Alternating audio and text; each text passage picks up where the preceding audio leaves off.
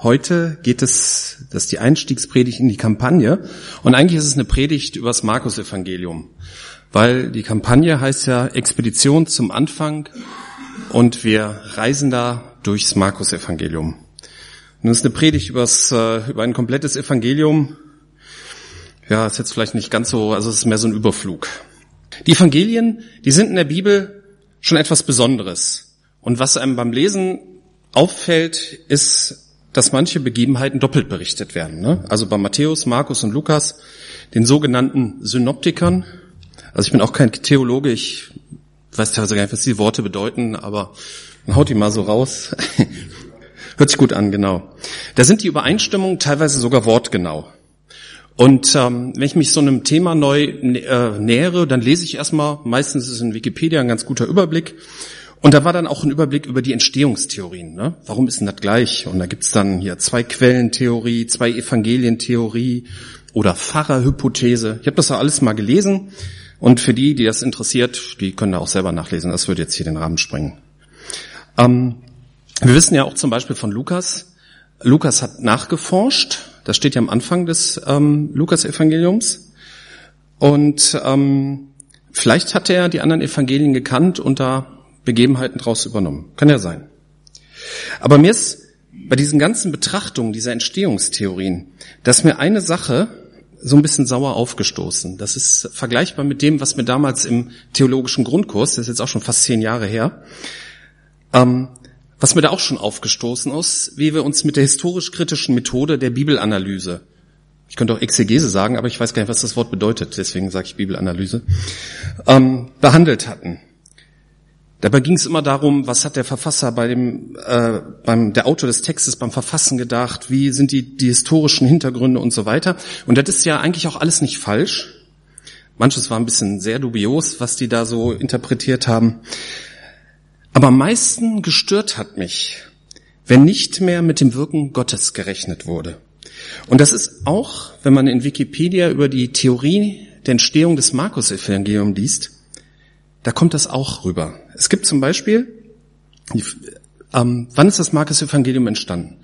Die meisten Theologen halten sich da an die äh, aus dem Kapitel 13, Vers 2, wo die Tempelzerstörung beschrieben wird. Da wird die vorhergesagt. Und da gibt es Leute, die gehen davon aus, weil das da drin steht, kann das ja keine Prophetie sein. Weil der hätte das ja, kann, er konnte das ja nicht wissen. Es ist eine sogenannte unechte Prophezeiung. Gibt es auch ein Fachwort für? Vaticinium ex eventu.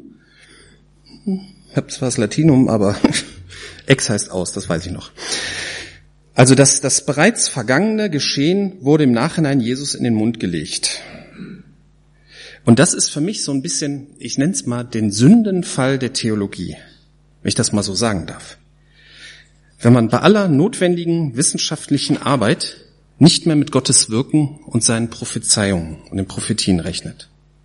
Das war beim theologischen Grundkurs so. Der Roland wird sich erinnern, wie wir Propheten Jesaja betrachtet haben. Da wird der Prophet Jesaja unterteilt, weil später kommen Voraussagen über spätere Königreiche, die lange nachdem eingetroffen sind, nachdem Jesaja gelebt hat. Ne? Und man kann ja nicht sein. Ne? Man rechnet nicht mehr mit dem Wirken Gottes. Und das geht nach meinem Empfinden gar nicht. Wenn Gott Gott ist, dann sind natürlich auch äh, Prophetien möglich, dann ist dann Wirken möglich, auch übernatürliches Wirken. Und das ist das allererste, was ich euch für diese Kampagne mitgeben möchte, bevor ich irgendeinen Bibeltext betrachtet habe. Das Markus Evangelium ist Gottes Wort. Und Gott wirkt heute noch genauso wie damals. Und er kann und er möchte in deinem Leben und auch in meinem Leben wirken. Man kann durch das Markus-Evangelium Gott begegnen. Man kann verändert werden. Man kann neu werden. Und damit ist die Kampagne eine große Chance für uns alle. Und lasst uns mit Gott in dieser Kampagne rechnen. So, und jetzt fliegen wir ein bisschen übers Markus-Evangelium. Das Markus-Evangelium ist das kürzeste Evangelium. Es ist recht einfach geschrieben und meistens ist es das erste Buch der Bibel, das verwendet wird, wenn die Bibel in eine neue Sprache übersetzt wird. Also ist es für viele Interessierte die erste Begegnung mit der Bibel überhaupt. Und es handelt natürlich von der wichtigsten Person, von Jesus Christus. Der Autor erklärt auch viele Begriffe, viele hebräische Begriffe. So im alten Luther stand, was verdolmetscht heißt, so, ne? Der, der erklärt, was das bedeutet. Wer dieser Autor wirklich war, das kann man so richtig feststellen heute nicht mehr. Markus war ein sehr weit verbreiteter Name damals. In den 70ern auch, ne? Da gab es in jeder Klasse irgendeinen Markus, aber das ist jetzt wieder so ein bisschen vorbei. Kommt wahrscheinlich auch wieder. Häufig wird angenommen, dass es sich um Johannes Markus handelt, der an verschiedenen Stellen in der Apostelgeschichte und in einigen Briefen erwähnt wird. Der war wahrscheinlich später mit Petrus unterwegs und hat Petrus Erlebnisse mit Jesus aufgeschrieben. Es gibt da von einem Bischof aus dem Jahre 120 nach Christus gibt es ein Zitat. Markus war der Dolmetscher des Petrus und schrieb sorgfältig auf, was er im Gedächtnis behalten hatte. Wäre nun Zitat, wäre auch plausibel und es wäre dann ganz nah an Jesus dran. Es ist aber jetzt nicht super entscheidend, wer jetzt wirklich der Autor ist. Wir wissen nur, es ist Gottes Wort. Kommen wir zu dem Inhalt des Evangeliums. Der Schwerpunkt in diesem Evangelium ist Jesus Christus als Diener, als Mensch und als Diener. Seine Göttlichkeit wird dabei nicht ausgeblendet. Ne? Das Evangelium fängt mit dem Satz an, dies ist der Anfang des Evangeliums von Jesus Christus, dem Sohn Gottes. Damit ist schon klar, aus welcher Ausgangsposition Jesus herkommt. Er ist Gottes Sohn, ganz klar. Und dabei wird er aber als Mensch und Diener hervorgehoben. Es gibt zum Beispiel im Markus-Evangelium nur vier Gleichnisse, aber 19 Wunder, meist Heilungen, werden berichtet. Und folgender Abschnitt macht das deutlich. Später war Jesus in Levis Haus zu Gast. Zusammen mit ihm und seinen Jüngern nahmen viele Zolleinnehmer und andere Leute, die als Sünder galten, an dem Essen teil. Die Zahl derer, die ihm nachfolgten, war groß. Als nun die Schriftgelehrten, die zu der Partei der Pharisäer gehörten, sahen, dass Jesus mit solchen Leuten aß, sagten sie zu seinen Jüngern, wie kann er nur zusammen mit Zolleinnehmern und Sündern essen? Jesus hörte das und entgegnete ihnen, nicht die Gesunden brauchen den Arzt, sondern die Kranken. Ich bin nicht gekommen, um Gerechte zu rufen, sondern Sünder. Zolleinnehmer Sünder. Was damit gemeint? Die damaligen Zolleinnehmer waren zumeist korrupte Beamte, die nicht nur an den Landesaußengrenzen tätig waren, sondern auch sonstige Steuern und Abgaben eintrieben und dabei oft zu ihrem Gunsten mogelten. Stellt euch diese Runde, um das mal in unsere Welt zu übertragen, stellt euch das so vor, dass da Leute saßen, die ihr nicht mögt. Also vielleicht Angeber, Diebe, korrupte Menschen, arrogante Leute, gemeine Leute, Nazis. Vielleicht sogar Kinderschänder, um noch einen draufzusetzen. Solche Leute mag man ja meist zu Recht nicht. Man könnte sie auch als Täter bezeichnen. Aber mit solchen Leuten saß Jesus gemeinsam mit seinen Jüngern dort zusammen. Die Jünger haben sich da sicherlich etwas komisch beigefühlt. Diese Menschen bezeichnet Jesus als Kranke, die einen Arzt brauchen. Er will diesen Menschen helfen, um umzukehren, die Sünde zu lassen und kein Täter mehr zu sein. Ich denke schon, dass Jesus bei diesen Essen auch die kritischen Punkte, die Sünden angesprochen hat.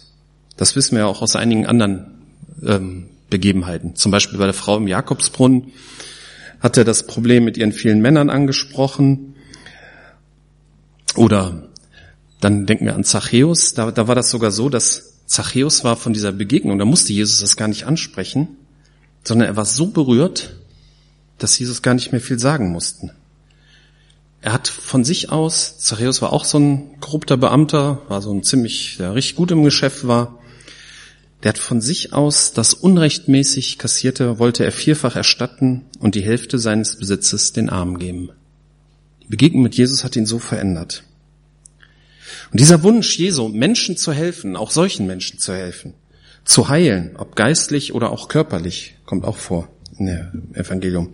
Das ist eben dieser Schwerpunkt der ersten zehn Kapitel im Markus-Evangelium. Und das ist auch die Herausforderung an uns. Entsprechen wir eher den Pharisäern, die skeptisch auf die Sünder, auf die Täter blicken? Oder gehören wir vielleicht nicht auch in diese Runde und wollen von Jesus geheilt werden? Wir sind zwar vielleicht keine Diebe oder Schlimmeres, aber oft genug handeln wir zum Beispiel egozentrisch und verletzen andere. Wenn wir nicht das Bewusstsein haben, dass wir Jesus, den Arzt, brauchen, dann können wir uns die Kampagne sparen. Aber vielleicht sind wir uns bewusst, vielleicht ahnen wir es tief in uns drin. Also lassen wir uns darauf ein. Ja, Jesus wollte den Menschen helfen. Er legt sogar, das fand ich interessant, er legt sogar die Gebote so aus, dass sie zum Nutzen der Menschen dienen müssen. Es gibt in Kapitel 2, wie gesagt, ich fliege so ein bisschen rüber, ich habe so ein paar Sachen rausgesucht. In Kapitel 2, Vers 27 gibt es eine Diskussion mit den Pharisäern. Das ging darum, was man alles am Sabbat nicht darf. Und da sagt Jesus, der Sabbat ist für den Menschen gemacht, nicht der Mensch für den Sabbat. Vielleicht verstehen, also Sabbat ist ne, das altjüdische Gebot, am Samstag nicht arbeiten zu dürfen. In Israel wird das teilweise immer noch gemacht, das teilweise so krude, dass manche Maschinen eine automatische Sabbatschaltung haben. Die gehen dann automatisch an, damit keiner einen Knopf drücken muss, weil das ja Arbeit ist. Vielleicht verstehen wir den Sinn von manchen Geboten nicht, aber sie dienen uns, sie sind für uns da. Das gilt natürlich in erster Linie für die Gebote, die Gott uns gegeben hat. Ne, es gibt noch viel mehr Gebote, die sich Menschen ausgedacht haben, die sind dann nicht immer hilfreich. In Kapitel 7 wird das auch, ähm, wird diese Differenz zwischen Gottes Gebote und den Geboten von Menschen, da diskutiert Jesus ganz intensiv mit den Pharisäern drüber. Und bei den Pharisäern hatte man sowieso den Eindruck, dass es nur darum ging, Gebote zu halten, ohne den Sinn und Zweck im Auge zu haben. Die hatten teilweise eigene verdrehte Gebote und dann haben sie noch zusätzliche Mauern um Gottes Gebote gebaut, damit man ja nicht in Gefahr kommt, sie vielleicht zu übertreten. Ähm, mir ist ein Beispiel zu eingefallen, ne? das ist genauso, als würde man seinem Kind das Gebot geben, wenn es dunkel wird, kommst du nach Hause. Also wenn man noch ein Kind hat, das draußen spielt. Also ich musste als Grundschulkind reinkommen, wenn die Straßenlaterne anging. Weiß ich noch. Und wenn ich das nicht gemacht habe, dann hat meine Mutter mit mir geschimpft. Ja, so ganz klassisch. Wenn man das jetzt wie ein Pharisäer macht, dann könnte man dem Kind natürlich auch sagen, du kommst rein, wenn es 16 Uhr ist dann besteht gar nicht die Gefahr, dass du noch draußen bist, wenn es dunkel ist. Das klingt jetzt schon so ein bisschen albern. Das könnte man vielleicht so machen, wenn im Dunkeln irgendwie Zombies aus der Kanalisation kommen würden, aber das ist also bei uns nicht der Fall, zumindest in Witzzelten nicht. Oder man lässt das Kind nur noch drinnen spielen, dann besteht gar nicht mehr die Gefahr, dass das Gebot, wenn es dunkel wird, kommst du nach Hause, überschritten wird. Wir merken an diesem natürlich überzogenen Beispiel, dass wir Gottes Gebote natürlich sehr ernst nehmen müssen, aber dass wir uns auch mit dem Sinn und Zweck beschäftigen müssen, dass wir verstehen müssen. Und Gott meint es gut mit uns, was er durch Jesu Handeln in diesem Evangelium immer wieder deutlich wird.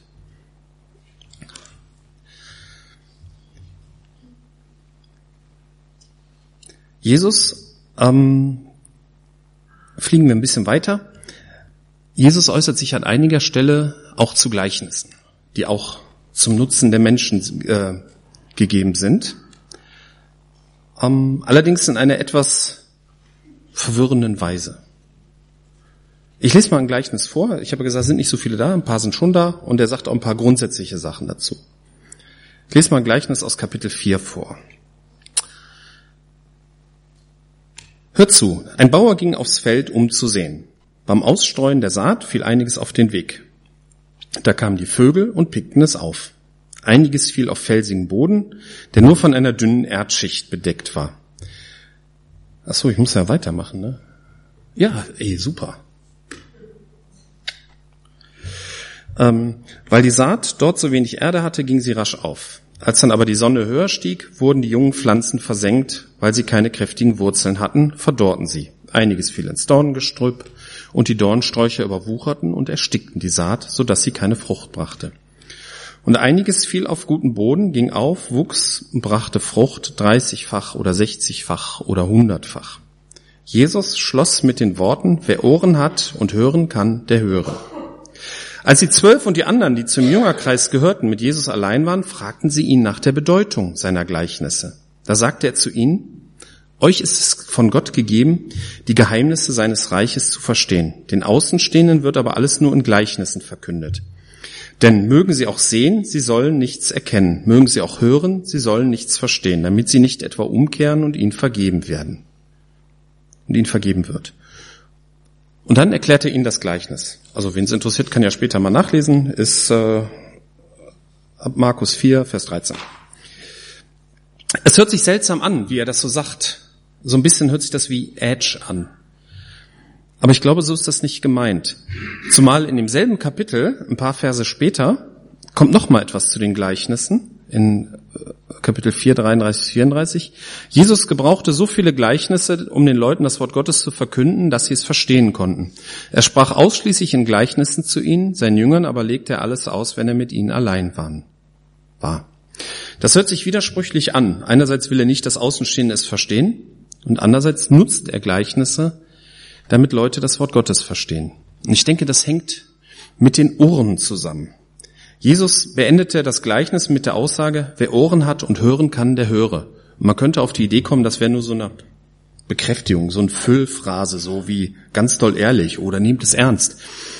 Aber es geht wohl eher um die Einstellung, wie man zuhört. Wenn man glaubt, dass man zu den Gesunden gehört, die Jesus nicht brauchen, dann hat man nicht die richtigen Ohren, sondern die hat man, wenn man verstanden hat, dass man Jesus braucht, seine Vergebung und seine Heilung. Die Jünger hatten diese richtige Einstellung, denn sie haben ja nachgefragt. Sie wollten wissen und verstehen, weil sie gemerkt haben, dass sie Jesus brauchen. Und das ist natürlich die richtige Einstellung auch für unsere Kampagne, dass wir wissen und verstehen wollen und lernen wollen. Wie ist das gemeint? Und das können wir in einer kleinen Runde dann auch prima erarbeiten. Ja, kommen wir zu den Jüngern. Die Jünger spielten nachher dann noch eine größere Rolle.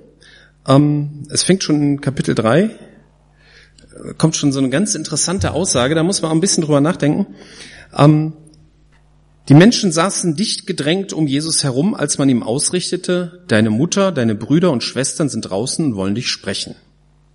Wer ist meine Mutter und wer sind meine Geschwister? erwiderte Jesus. Er sah die an, die rings um ihn herum saßen und fuhr fort, seht, das sind meine Mutter und meine Geschwister. Der, wer den Willen Gottes tut, der ist mein Bruder, meine Schwester, meine Mutter. Ich glaube schon, dass Jesus seine leiblichen Verwandten geliebt hat. Aber die Menschen, die Gottes Willen tun, waren für ihn wichtiger. Sein Verhalten war schon ungewöhnlich in dieser Kultur. Und seine Familie und auch seine Heimatstadt, die hatten echt Probleme mit ihm. Das kommt auch später, Kapitel 6, Vers 4 kommt das nochmal. Und sie konnten ihn auch nicht so richtig akzeptieren.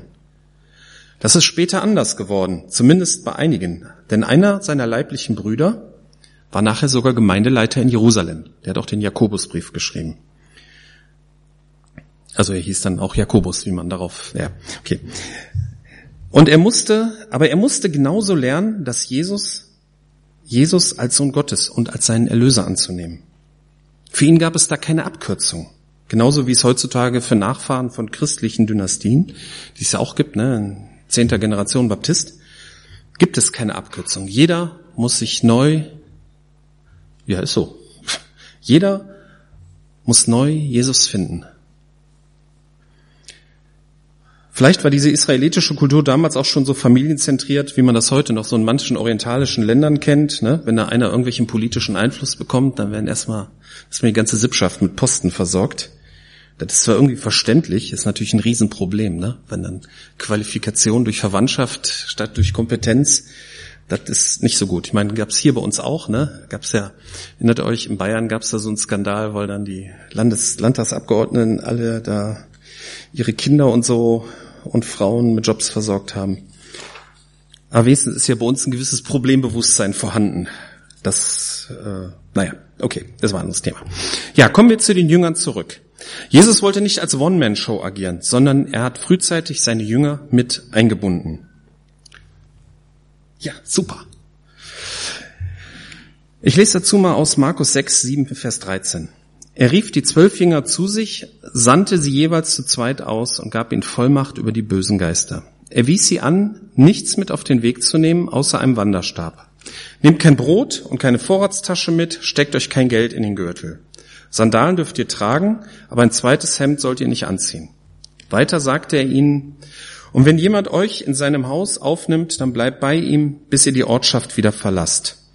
Wenn euch aber an einem Ort die Leute nicht aufnehmen und euch nicht anhören wollen, dann zieht weiter und schüttelt den Staub von euren Füßen als Hinweis auf das Gericht, das sie erwartet. Da machten sich die Jünger auf den Weg und riefen die, die Menschen zur Umkehr auf. Sie trieben viele Dämonen aus und salbten viele Kranke mit Öl und heilten sie. Ich denke nicht, dass dieser Auftrag ein wörtlicher Befehl für uns heute ist. Für Sandalen ist es auch viel zu kalt, ne? sind wir dann mal ehrlich. Aber wir haben hier schon ein paar wichtige Gesichtspunkte. Erstmal die Vollmacht. Jesus stellt sich hinter sie und stellt sich zu ihrem Auftrag. Dann die Tatsache zu zweit. Mit Jesus ist man zwar nicht allein, aber man braucht doch auch andere Menschen, damit man einander weiterhelfen kann. Keine Vorräte, kein Brot, kein Geld. Sie sollen sich darauf verlassen, dass Gott sie versorgt. Das ist auch etwas, was man gerade in unserer Gesellschaft, wo eigentlich immer genug da ist und wofür wir auch dankbar sein können. Also ich will gar nicht in einer anderen Gesellschaft wohnen. Aber trotzdem muss man das auch lernen, von Gott abhängig zu sein. Nur zu den Leuten, die offen sind. Man kann niemanden zu seinem Glück zwingen. Und man ist auch nicht verantwortlich, wenn Menschen nicht offen fürs Evangelium sind. Zur Umkehr rufen. Verkündigung ist wichtig. Der Ruf zu Jesus ist unerlässlich. Also das ist etwas, wenn, wenn man so Verlautbarungen von großen Kirchen in den Medien liest, da ist nur sehr selten die Rede von Jesus Christus. Das fehlt mir dann oft. Und ich glaube, das ist ein zentraler Punkt, den wir niemals ausblenden sollen. Jesus ist die Hauptsache von allem. Und natürlich praktische Hilfe, Befreiung von Dämonen und Heilung. Praktische Hilfe ist genauso wichtig. Und nach einer gewissen Zeit, ja genau, nach einer gewissen Zeit kommen die Jünger zurück und berichten begeistert, was sie alles getan und erlebt hatten. Wir finden noch einige weitere wichtige Worte von Jesus an seine Jünger in Markus 8, 34 38, bis 38. Da rief Jesus die Volksmenge samt seinen Jüngern zu sich und sagte, wer jemand mein Jünger sein will, der muss sich selbst verleugnen, sein Kreuz auf sich nehmen und mir nachfolgen. Denn wer sein Leben retten will, wird es verlieren. Wer aber sein Leben um meinetwillen und um des Evangeliums willen verliert, wird es retten. Was nützt es einem Menschen, die ganze Welt zu gewinnen, wenn er selbst dabei unheilbar Schaden nimmt? Denn was könnte ein Mensch als Gegenwert für sein Leben geben? Wer in dieser von Gott abgefallenen und sündigen Zeit nicht zu mir und meinen Worten steht, zu dem wird auch der Menschensohn nicht stehen, wenn er mit seinen heiligen Engeln in der Herrlichkeit seines Vaters kommt. Es wird ganz deutlich, dass es an Jesus Christus hängt. Praktische Hilfe ist sehr wichtig, aber die Grundlage ist, zu Jesus und zu seinen Worten zu stehen. Und dabei ist, geht es auch nicht um die Gruppe der Menschen, zu der man sich hält, also die Gemeinde oder die Kirchen, sondern es geht um Jesus. Da gibt es auch noch eine interessante Stelle aus, also ich meine, das Markus-Evangelium ist voll von interessanten Stellen. Ich habe jetzt ja nur eine kleine Auswahl hier genommen. Ähm, in Kapitel 9, 38 bis 41. Da sagte der Jünger Johannes zu Jesus, Meister, wir haben gesehen, wie jemand in deinem Namen Dämonen austrieb. Wir haben versucht, ihn daran zu erhindern, weil er sich nicht zu uns hält. Jesus erwiderte, hindert ihn nicht. Denn wenn jemand unter Berufung auf meinen Namen ein Wunder tut, kann er nicht gleichzeitig schlecht von mir reden. Wer nicht gegen uns ist, ist für uns. Ja, wer euch auch nur ein Becher Wasser zu trinken gibt, weil ihr Christus angehört, der wird, das versichere ich euch, ganz gewiss nicht ohne Lohn bleiben. Manch, man, bei manchem wird jetzt, Moment, heißt das nicht, wenn nicht gegen mich, wer nicht für mich ist, ist gegen mich. Gibt es in einem anderen Evangelium. Das Entscheidende ist das Wort mich und uns. Natürlich, an Jesus scheiden sich die Geister. Da gibt es nur ein Für oder ein Gegen. Aber an der Gruppe, an den Christen, da gibt es halt ja verschiedene Möglichkeiten. Es ist nicht falsch, wenn man in einer anderen Stadt wohnt, in eine andere Gemeinde geht. Natürlich nicht. Also uns. Ja, und dann ähm, auch noch das Verhalten der Jünger untereinander ist auch noch ein zentraler Punkt. Da rief Jesus sie alle zusammen und sagte, ihr wisst, dass die, die als Herrscher über die Völker betrachtet werden, sich als ihre Herren aufführen und dass die Völker die Macht der Großen zu spüren bekommen. Bei euch ist es nicht so. Im Gegenteil, wer unter euch groß werden will, soll den anderen dienen. Wer unter euch der Erste sein will, soll zum Dienst an allen bereit sein. Denn auch der Menschensohn ist nicht gekommen, um sich dienen zu lassen, sondern um zu dienen und sein Leben als Lösegeld für viele hinzugeben. Und das ist eine schwierige Herausforderung. Wahrscheinlich ist es manchmal auch gar nicht so leicht zu unterscheiden. Wann dient man, wann spielt man sich als Herr auf? Was heißt dienen überhaupt? Also da denke ich mal, das könnte in den Gesprächskreisen dann doch eine interessante Diskussion geben, was dienen heißt. Ja, ich bin soweit durch. Ich habe über die eigentlich wichtigen Sachen habe ich gar nicht gesprochen. Ne? Letzte Abendmahl, Kreuzigung, Auferstehung. Das wird natürlich auch Thema der Kampagne werden. Aber bei so einem Überflug kann man natürlich nicht alles betrachten. Wichtig ist, dass Jesus nach seiner Auferstehung seine Jünger noch einmal ausdrücklich aussendet. In Markus 16, die letzten Verse. Danach sagte Jesus zu seinen Jüngern, geht in die ganze Welt, verkündet der Schöpfung, der ganzen Schöpfung das Evangelium. Wer glaubt und sich taufen lässt, wird gerettet werden. Wer nicht glaubt, wird verurteilt werden. Folgende Zeichen werden die begleiten, die glauben. In meinem Namen werden sie Dämonen austreiben. Sie werden in neuen Sprachen sprechen. Wenn sie Schlangen anfassen und ein tödliches Gift trinken, wird ihnen das nicht schaden. Kranke, denen sie Hände auflegen, werden gesund werden. Nachdem Jesus, der Herr, zu ihnen gesprochen hatte, wurde er in den Himmel aufgenommen und setzte sich an die rechte Seite Gottes. Sie aber gingen überall hin und verkündeten das Evangelium. Der Herr wirkte mit, bekräftigte das Wort durch die Zeichen, die die Verkündigung begleiteten. Und in der Apostelgeschichte passieren diese Wunder tatsächlich. Ne? Paulus hebt eine Schlange auf, wird gebissen und es passiert ihm nichts. Ob wir diese Wunder heute auch wortwörtlich so erleben oder ob sie ein Sinnbild dafür sind, dass Jesus mit denen geht, die sein Evangelium verkünden, das können wir dann ja auch in der kleinen Gruppe diskutieren. So, jetzt komme ich wirklich zum Schluss. Jetzt muss es noch genau. Jetzt kommt die Schlussfolie. Lasst uns mit dem Wirken Gottes rechnen. Schwerpunktmäßig geht es im Markus-Evangelium um Jesus Christus als Diener. Jesus ist gekommen, die Kranken und nicht die Gesunden zu rufen. Die Gebote sind zum Nutzen für die Menschen gegeben. Die Gleichnisse sind für die Menschen mit den richtigen Ohren, mit der richtigen Einstellung, die auch nachfragen. Für Jesus waren die Menschen wichtig, die Gottes Willen tun. Mit Jesu Vollmacht unterwegs, sich auf ihn verlassen, verkündigen und praktisch helfen. Es ist wichtig, zu Jesus zu gehören, nicht zu einer bestimmten Gruppe von Menschen. Aber es ist wichtig, zu einer Gruppe zu gehören. Also ich, Christian, das, das, das, so will ich nicht verstanden werden. Christian ist keine, keine Single-Show, keine One-Man-Show, sondern Christian, Jesus beruft dann immer an eine Gruppe von Menschen. Aber es gibt nicht die eine richtige Gruppe. Ja, und auch untereinander sollen die Jünger einander helfen und dienen. Amen.